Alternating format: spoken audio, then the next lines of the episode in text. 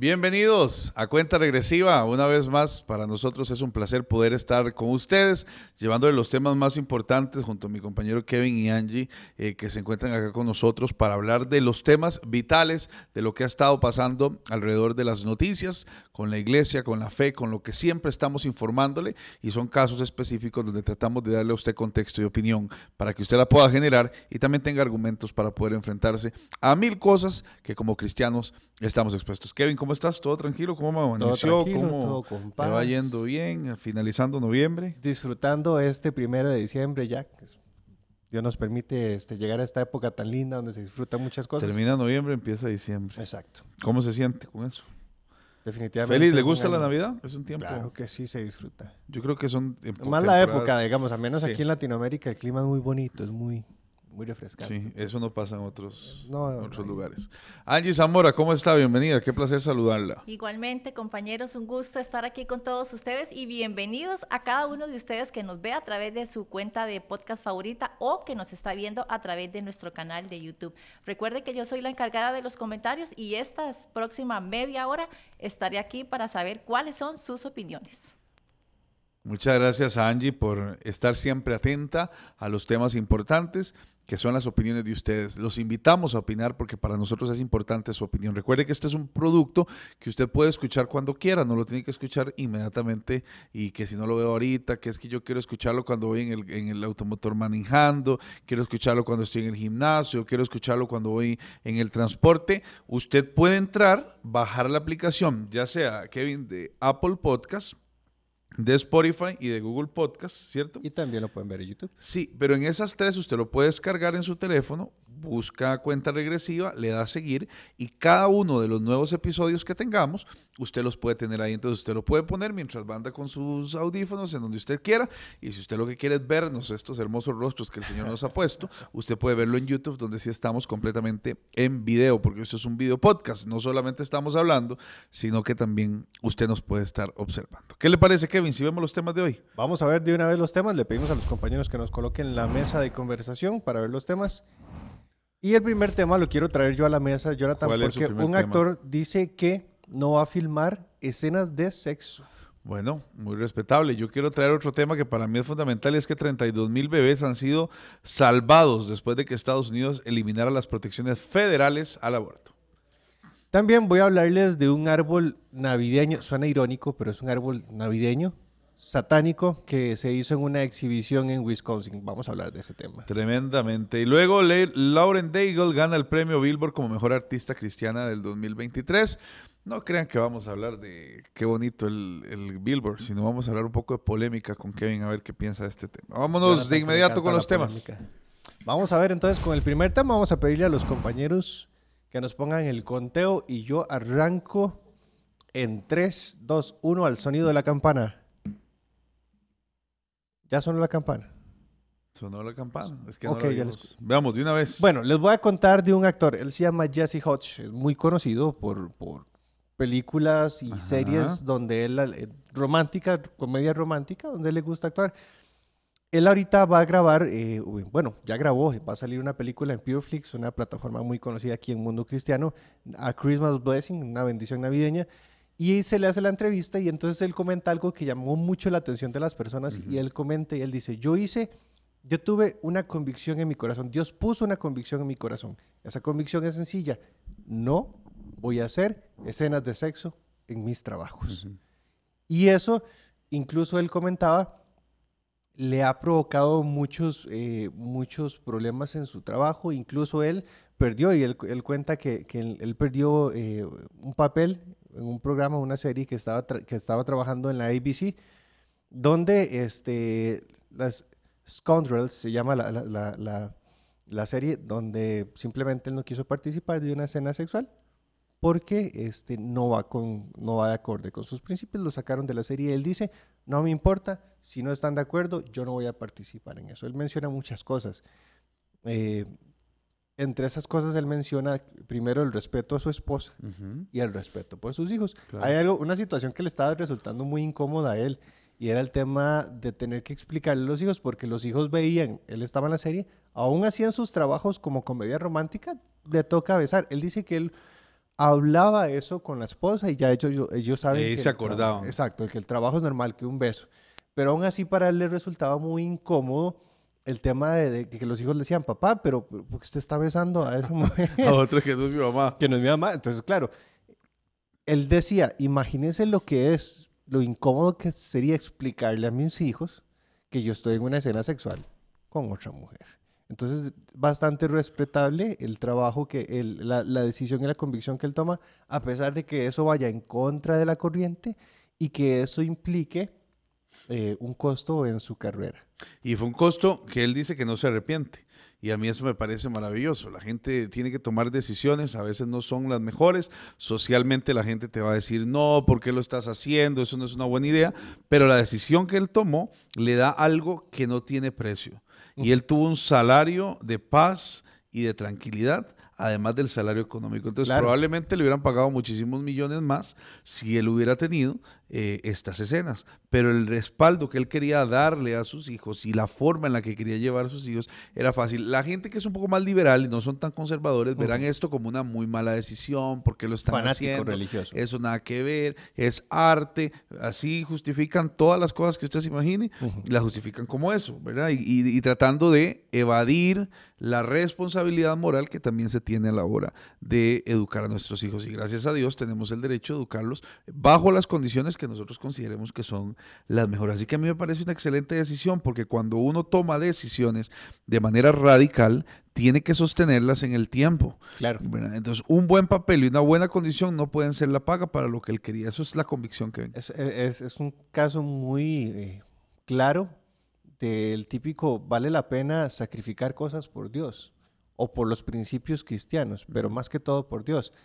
Eh, él está sacrificando una parte importante de, no sé qué tanto le hará falta la plata, él, él dice que no, pero está sacrificando dinero, está sacrificando recursos y por qué no reputación.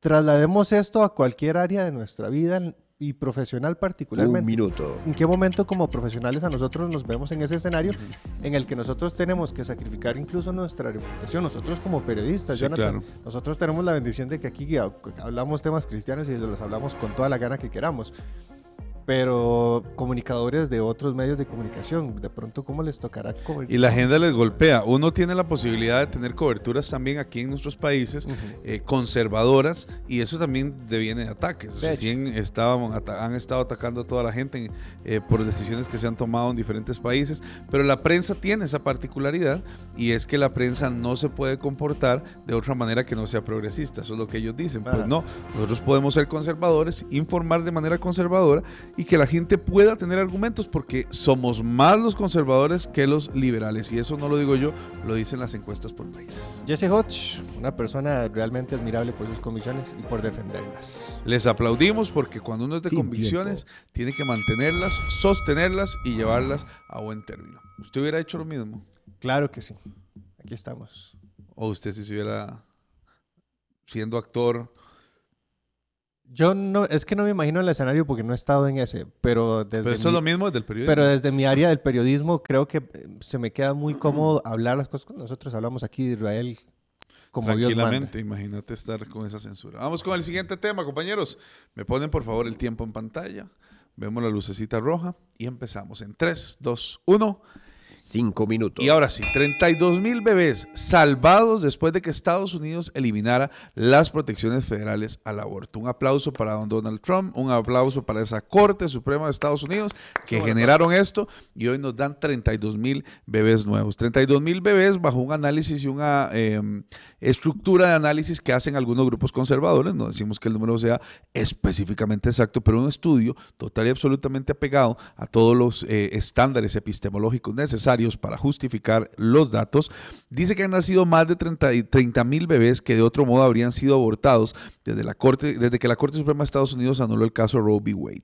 El Instituto de Economía Laboral, que es quien hizo este estudio, analizó los efectos de la decisión del tribunal en, eh, en esta organización específica y de ahí se dieron cuenta que muchos estados que han promulgado algún tipo de restricción al aborto es donde más han nacido. Se habla de un 2,3% en los estados que aplicaban prohibiciones totales del aborto en comparación con un grupo de control de estados donde el derecho al aborto seguía protegido. Esto representa 32 mil nacimientos anuales como resultado de este trabajo. Mucha gente dice, entre ellos los defensores del aborto, que esto a quien más afectado es a las personas que menos dinero tienen porque no pueden acceder al aborto. Entonces no pueden hacer una planificación estructurada de la familia. Señores, yo quiero decir algo con todo respeto. Usted planifica antes de hacer. Usted no planifica después de hacer. Yo no puedo venir y decir, voy a comprarme esta casa muy bonita y quiero planificar mi, mi situación económica y ya no me está alcanzando, entonces quítemela. Pero no me manchen, no digan nada, no digan que yo no la pagué.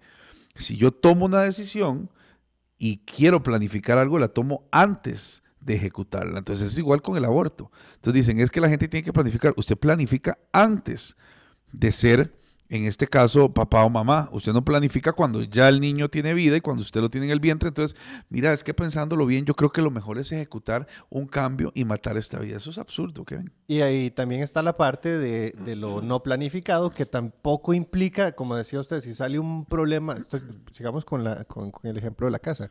Si estás construyendo una casa y te sale un problema a medio camino, algo no planificado, vos no vas a derribar la casa, tenés que solucionar y trabajar. Yo creo que esto le abre un espacio mm, también a las organizaciones que se dedican a ayudar a las madres que están en riesgo, madres que están en estado de vulnerabilidad, un embarazo no planificado, porque existen y existen, y de hecho lo comentaba, hace poco lo conversaba eh, con, una especialista de, acá, de, de IFEMSIN, de, que trabaja en América Latina, ella decía, el 40% de los embarazos no son planificados. Son inesperados, le llaman ellos. Exacto, son inesperados.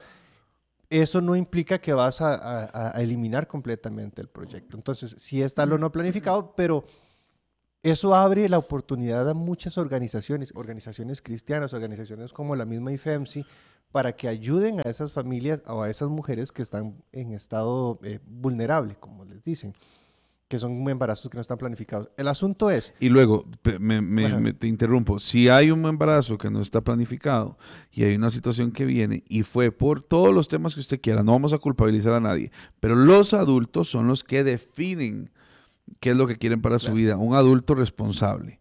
Obviamente los planes pueden salir de mil maneras, pero si el adulto es el que toma la decisión porque el que es indefenso tiene que pagar las condiciones de eso pueden darse en adopción, puede tratar de otra manera. El aborto en bajo ninguna circunstancia es justificable. Exacto, exacto. Y también entonces aquí es donde mencionamos nosotros y traemos el, eh, eh, ¿verdad? el tema de, de, lo importante que es legislar como una política como Roe versus Wade eh, abrió el escenario para que entonces organizaciones pro vida pudieran actuar libremente y no, no fueran vistas como, como organizaciones que atacan o que limitan los derechos de las mujeres, porque ya quedó claro por la Corte Suprema de Estados Unidos. Y nos queda un minuto porque quiero hablar de este tema, lo importante que es tener a un presidente como Donald Trump, que pone jueces conservadores en la Corte Suprema que permiten estos fallos.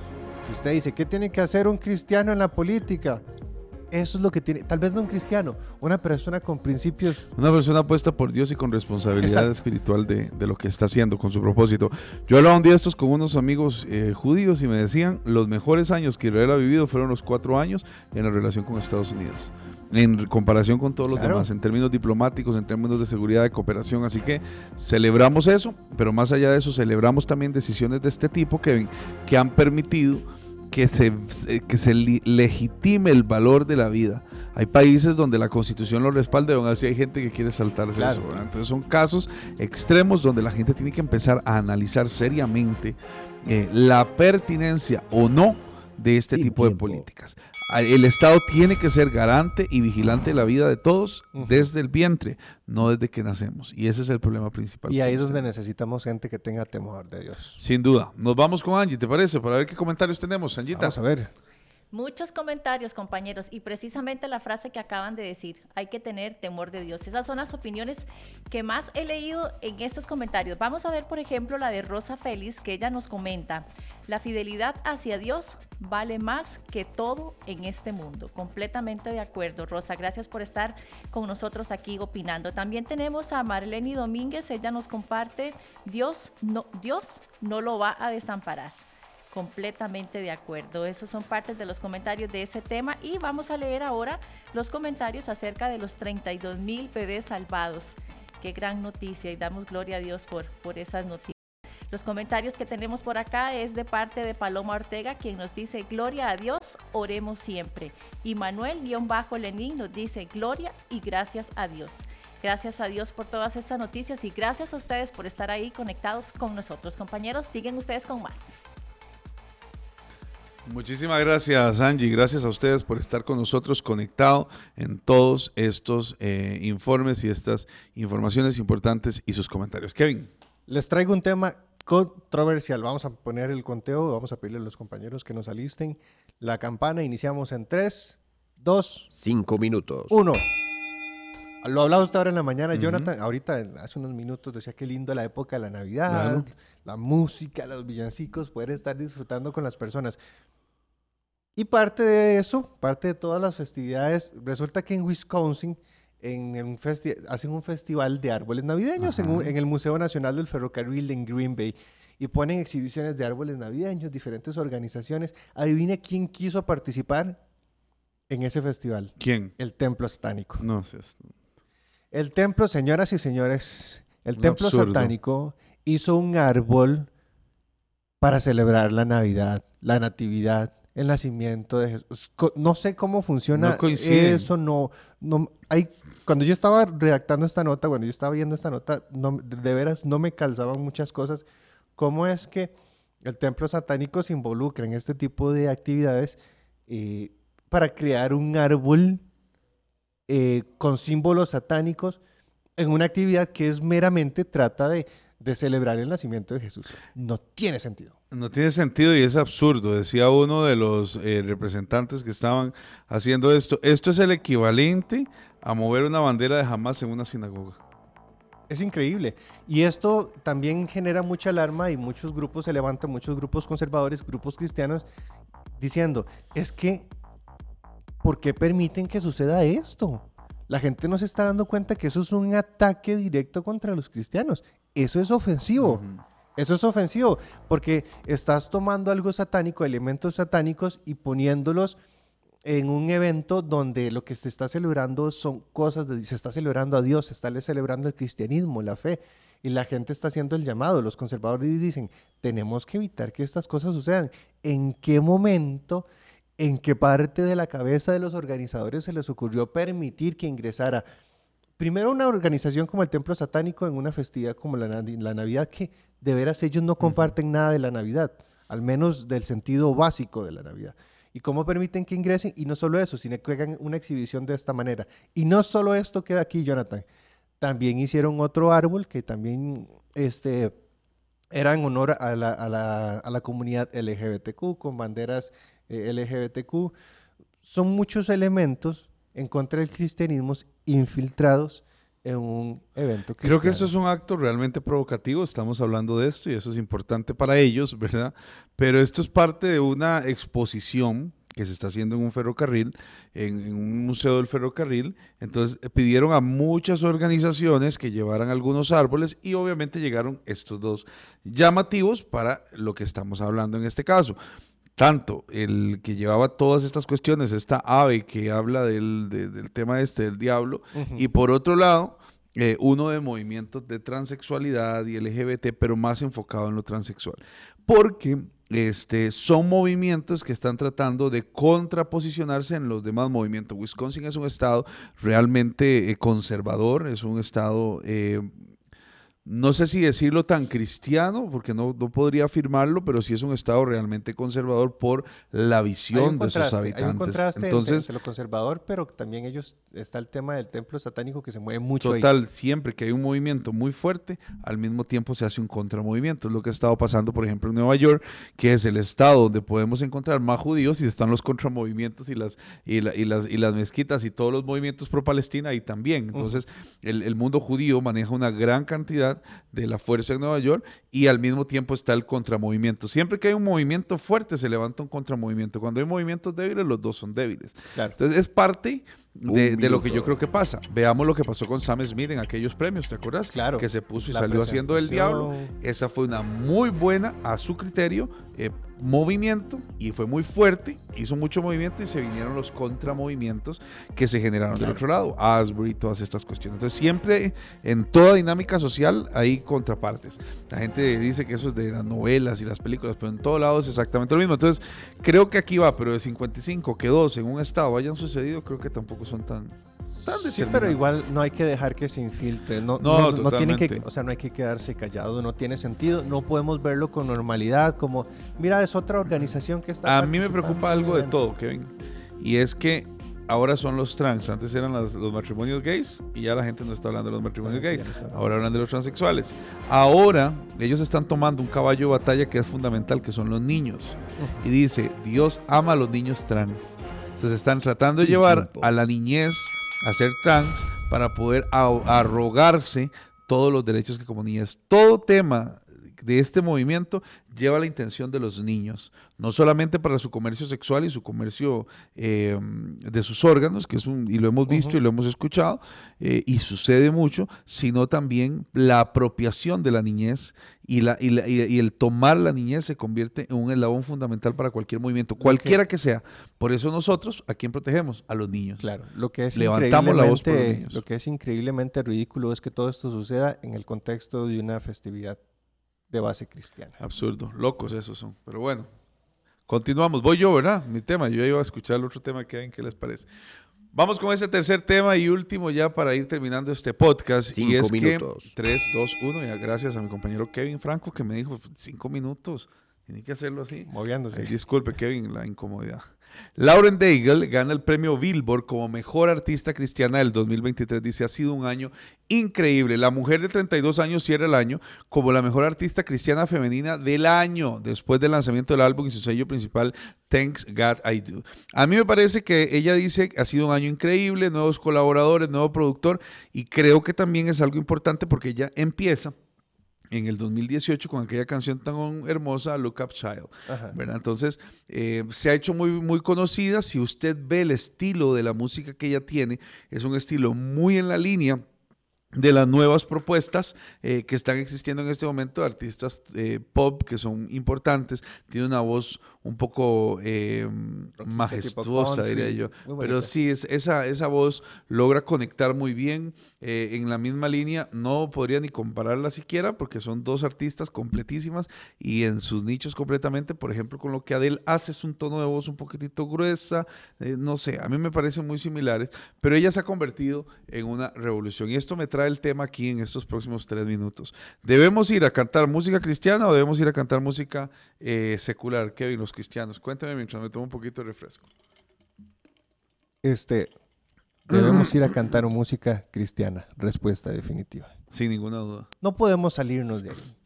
Y si tenemos, y si tenemos lo que nos está pasando en el, por ejemplo, el tema anterior, si tenemos gente que se está infiltrando en el espacio nuestro, eh, bueno, tenemos que también entrar y ser luz. A mí me preocupa esto.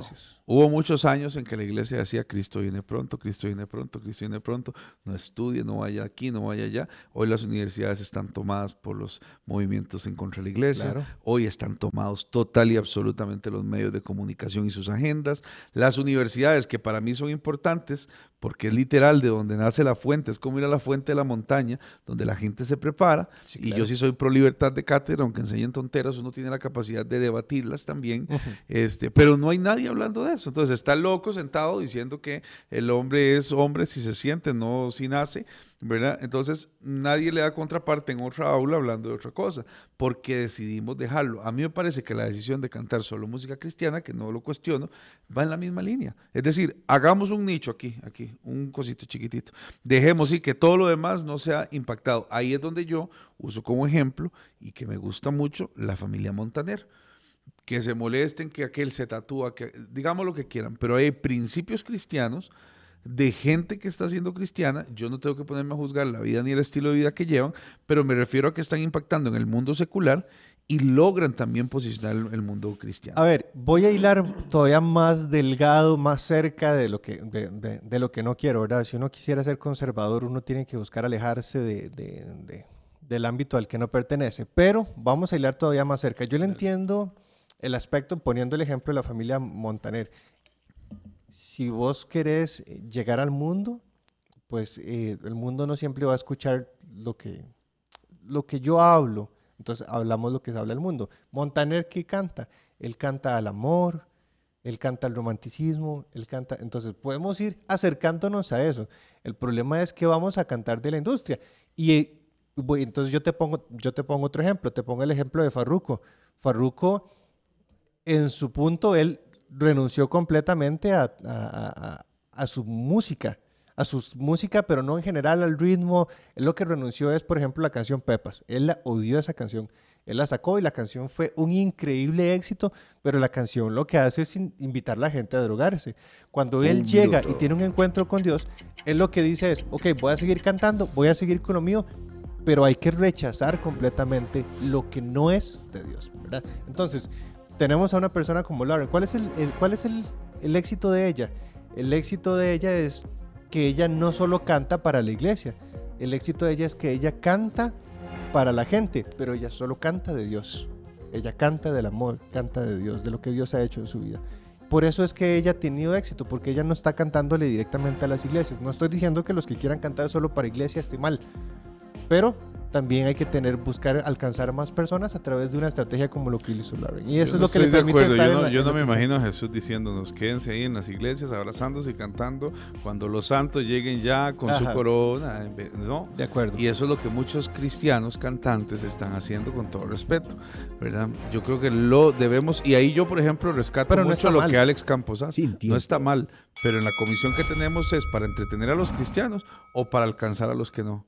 Yo creo que la comisión que Jesús dejó fue alcanzar gente, no entretener a los que ya se convertían. Si no hubiera dicho, eh, acomódenme estos aquí, entreténgamelos, manténgamelos diciendo gloria a Dios, pero la demás gente perdiéndose. ¿Qué dijo? Vayan y hagan discípulos. No dijo, Ay, vayan a, cantar entre ustedes. Pero este tema lo seguimos debatiendo porque siempre hay cosas de la música. ¿Qué le parece? que no nos da tiempo. Que la gente nos diga en los comentarios qué les parece, Angie.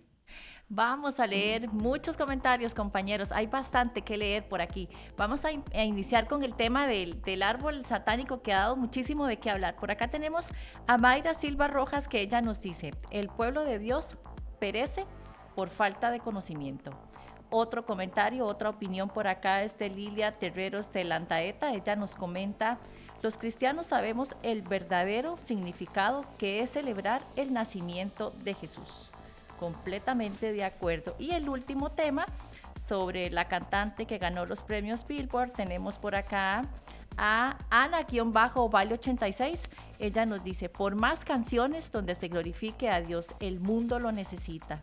Y el último comentario de parte de Mercedes Gareis, ella nos escribe, si Dios está en el centro de nuestras vidas, todo es posible. Amén. Así es, Mercedes. Gracias a todos ustedes por conectarse con nosotros, por estar pendiente, por estar participando. Recuerde que este espacio es completamente hecho para ustedes y compañeros, creo que hasta aquí llegamos. Gracias, Angie. Muchas gracias por los comentarios.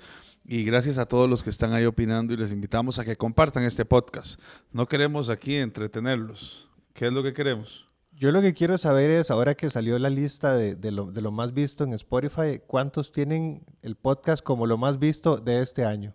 Eso me encanta. Ojalá que haya mucha gente y si no, para el próximo 2024 les pedimos que sea así para que podamos seguir llevando esto a muchísima gente más. Recuerden que todas las informaciones que nosotros tenemos acá eh, salen de www.mundocristiano.tv, donde estamos haciendo noticias con una perspectiva diferente, un grupo de profesionales, periodistas de muy alto nivel como los que estamos acá, mi compañera Angie y un buro enorme de noticias en inglés también, que es de donde nosotros tomamos parte del material y trabajamos para que usted pueda tener información adecuada y de calidad en todos los momentos en los que usted acceda. También nuestras redes sociales donde nos puede estar contactando y recuerde que también tenemos nuestros programas estelares, ¿verdad, Kevin? Así es, no deje que las demás personas le cuenten las noticias, ven aquí con nosotros, opine junto con nosotros y también salga a la calle también a, opinar, a hacer luz. Es importante y cuente, porque todas estas noticias que nosotros damos son verificadas. Nosotros no estamos dando ni bulos, ni información que no es cierto, información, todo lo que nosotros hacemos como organización se verifica en todos los sentidos, no solo como periodistas, sino como organización. Claro. Que eso es otra cosa completamente diferente, pero eso es un enano de otro cuento, luego lo hablamos. Después lo vamos a estar conversando. Gracias a todos por estar con nosotros. Como siempre me gusta decir, los esperamos la próxima. Aquí vamos a estarlos esperando. Si Dios lo permite, nos vemos.